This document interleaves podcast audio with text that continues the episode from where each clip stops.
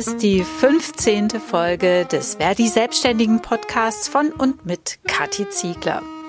Seit Monaten kritisieren wir die finanziellen Hilfen für Solo-Selbstständige als zu bürokratisch und nicht auf die Bedürfnisse passend. Für manche bleibt nur die Grundsicherung alles nichts, um die eigene Existenz auskömmlich zu sichern.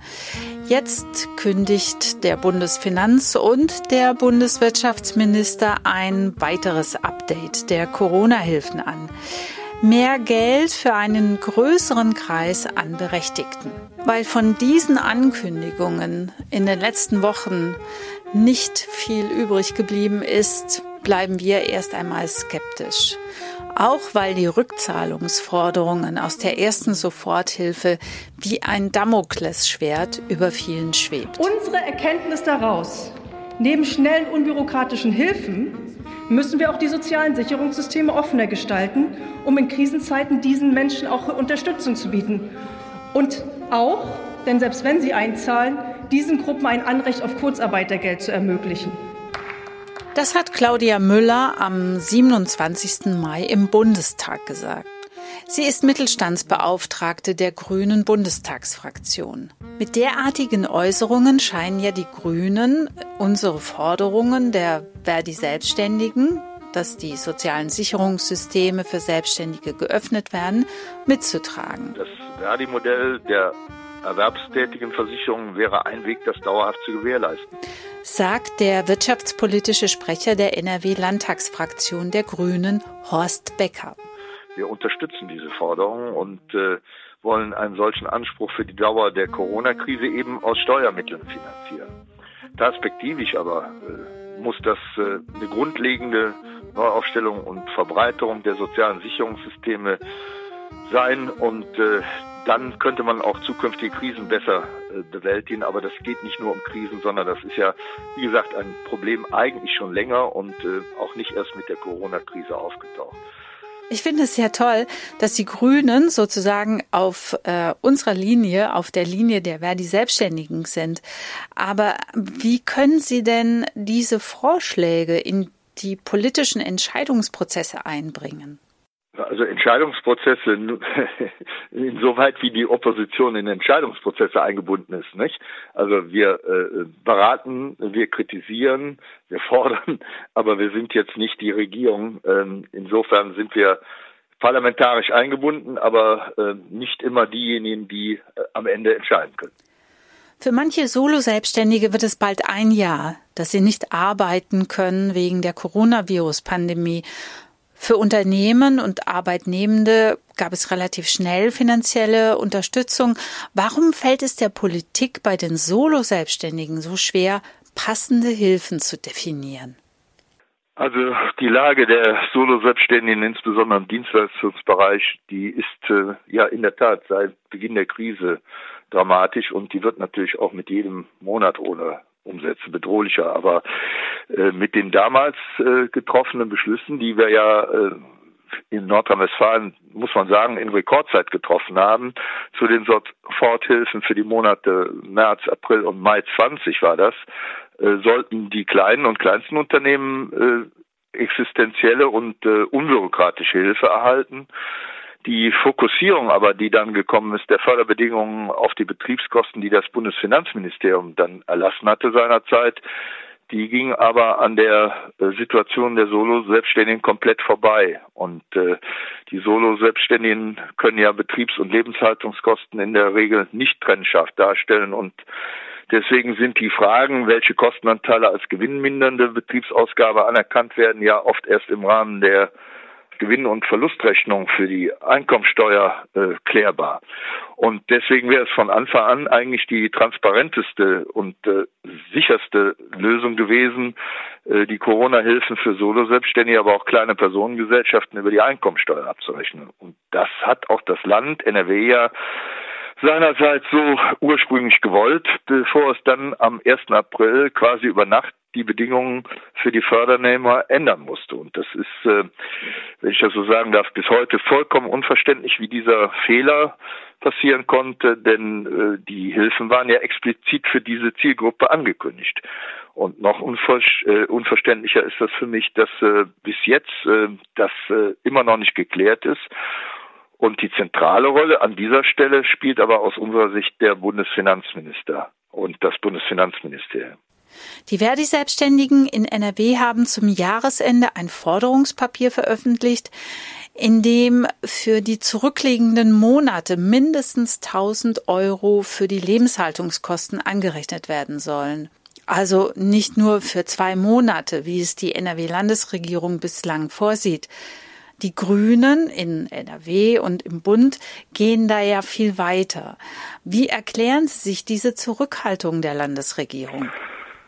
Ja, das ist eine gute Frage. Seit April 20 äh, erleben wir um die Frage des sogenannten Unternehmerlohns ja so eine Art politisches Mikado-Spiel.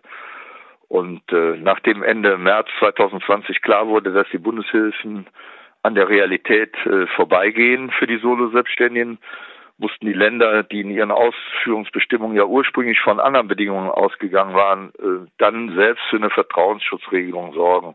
Das war dann rückblickend quasi die äh, Geburt der heutigen NRW-Überbrückungshilfe Plus.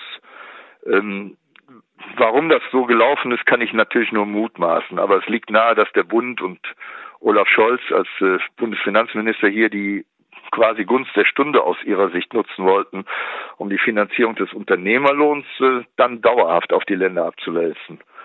Ähm, die Landesregierung äh, wiederum wird ihrerseits nicht müde, auf laufende Verhandlungen mit dem Bund zu verweisen, ähm, und damit äh, den Anschein zu wahren, dass in dieser Frage immer noch verhandelt würde. So jedenfalls meine Ansicht und das ist das offensichtliche Kalkül, dass sie so lange dann auch keine eigene und dauerhafte Lösung vorlegen muss, äh, wie sie den Eindruck vermittelt, dass da noch Bewegung wäre. Äh, durchgesetzt aber hat die Landesregierung mit äh, Ministerpräsident Laschet in dieser Frage auf Bundesebene offensichtlich überhaupt nichts. Und äh, insofern wäre es eigentlich an der Zeit, dass das Land Nordrhein-Westfalen dann jetzt selber wirklich auch tätig wird. Für einige Solo-Selbstständige wird sich das Arbeitsverbot oder die geringen Verdienstmöglichkeiten noch Monate ziehen. Deshalb fordern die Verdi-Selbstständigen in NRW auch, dass in Höhe des nicht pfändbaren Betrags von 1200 Euro eine Einkommensersatzleistung den Betroffenen ausgezahlt wird. Wie sehen Sie die Chance, diese Forderung in NRW und vielleicht sogar bundesweit durchzusetzen? Ja, ich hoffe das äh, inständig. Ähm, gerade auch äh, bei der Ausgestaltung der anstehenden Überbrückungshilfen 3 müsste sich was bewegen.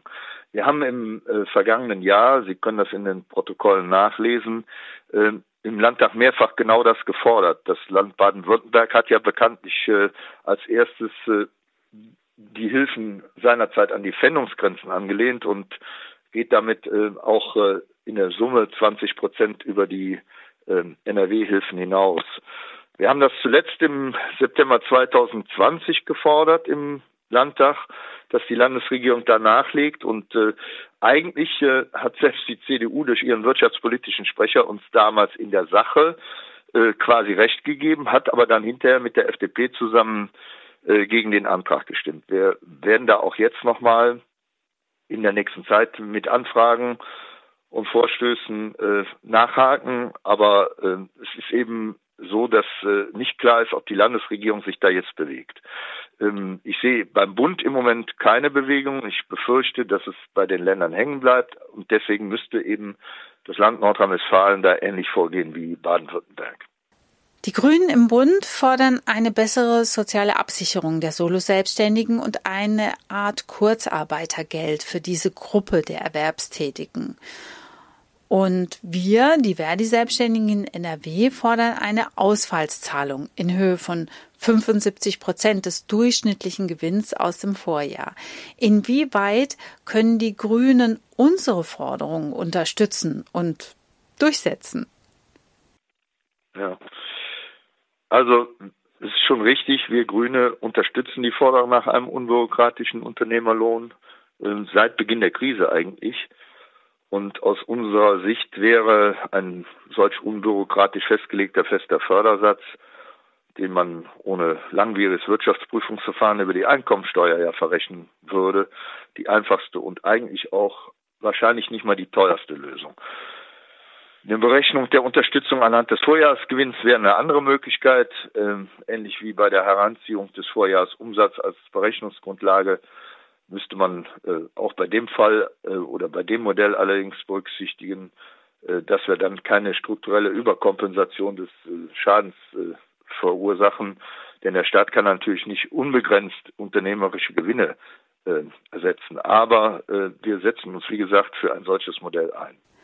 Bereits Ende Mai sprach ihre Parteikollegin Claudia Müller in der Aktuellen Stunde des Bundestags davon, dass Solo-Selbstständige zu Erwerbstätigen zweiter Klasse herabgestuft werden. Sie fordert die Öffnung der sozialen Sicherungssysteme für Solo-Selbstständige. Mm, das fordern ja die Verdi-Selbstständigen schon lange und äh, konkret fordern wir zum Beispiel eine Erwerbstätigenversicherung. Wie ließe sich das unter den derzeitigen politischen Gegebenheiten durchsetzen? Also zunächst mal ähm, die sozialen und wirtschaftlichen Strukturen mit ihren Schwächen, äh, die es ja schon lange gibt, äh, die werden nochmal ähm, jetzt in der Krise, in der Corona-Krise quasi wie mit einem Brennglas äh, beleuchtet. Und äh, wir Grüne fordern ja auch seit vielen Jahren, äh, ähnlich wie Verdi, äh, eine Öffnung der sozialen Systeme für die gesellschaftlichen Gruppen. Das gilt für die Krankenversicherung, für die Rentenversicherung und auch für die Arbeitslosenversicherung. Und dabei geht es uns zum einen sicherlich um die Verbreiterung der Finanzierungsgrundlage für die sozialen Systeme, aber es geht uns eben auch ähm, um die Absicherung für Selbstständige und Freiberuflerinnen. Und äh, das fehlende Anrecht, das äh, auf Kurzarbeitergeld, das eben nicht vorhanden ist, äh, im Gegensatz zu anderen Berufen. Ähm, übrigens nicht nur für Solo-Selbstständige, auch für viele kleine Inhaber äh, oder Inhaber kleiner ähm, körperschaftlicher Unternehmen. Das macht diese Hilfen für die Gruppen in der jetzigen Art und Weise ebenso kompliziert. Und deswegen äh, das Verdi-Modell der erwerbstätigen Versicherungen wäre ein Weg, das dauerhaft zu gewährleisten. Wir unterstützen diese Forderung und äh, wollen einen solchen Anspruch für die Dauer der Corona-Krise eben aus Steuermitteln finanzieren. Perspektivisch aber äh, muss das äh, eine grundlegende Neuaufstellung und Verbreiterung der sozialen Sicherungssysteme sein und äh, dann könnte man auch zukünftige Krisen besser äh, bewältigen. Aber das geht nicht nur um Krisen, sondern das ist ja, wie gesagt, ein Problem eigentlich schon länger und äh, auch nicht erst mit der Corona-Krise aufgetaucht. Insgesamt spielt bei dieser Frage der Neuordnung aber ja der Bund eine zentrale Rolle. Und wenn Sie mich nach meinen Möglichkeiten fragen, dies durchzusetzen, dann äh, kann ich die innerparteilich natürlich begleiten, kann das auch begleiten bei vermutlich kommenden Koalitionsverhandlungen, aber äh, zunächst mal gilt es, die Grundlage zu legen. Und wenn Sie mich so fragen, dann antworte ich jetzt mal politisch und sage, äh, bei der nächsten Bundestagswahl grün wählen. Ja, also, äh, ja gut, aber ich kann jetzt hier äh, keine Wahlempfehlung aussprechen für die Grünen, aber wir Verdi-Selbstständigen werden in den kommenden Monaten uns sehr genau ansehen, was die einzelnen Parteien für eine bessere soziale Absicherung der Solo-Selbstständigen tun wollen. Aber also jetzt mal den gesetzten Fall, die Grünen äh, gewinnen viele Stimmen bei der Bundestagswahl und sind nachher auch in der Bundesregierung vertreten. Ähm, werden Sie dann dieses Thema angehen? Ich gehe fest davon aus, dass das äh, nicht nur im Bundestagswahlkampf, sondern auch bei Koalitionsverhandlungen eines der Themen ist, die dann auf dem Tisch liegen und die entsprechend verhandelt werden müssen. Ja, also dann hoffe ich doch, dass sich mit der nächsten Bundestagswahl da mal was bewegt. Vielen Dank für das Gespräch.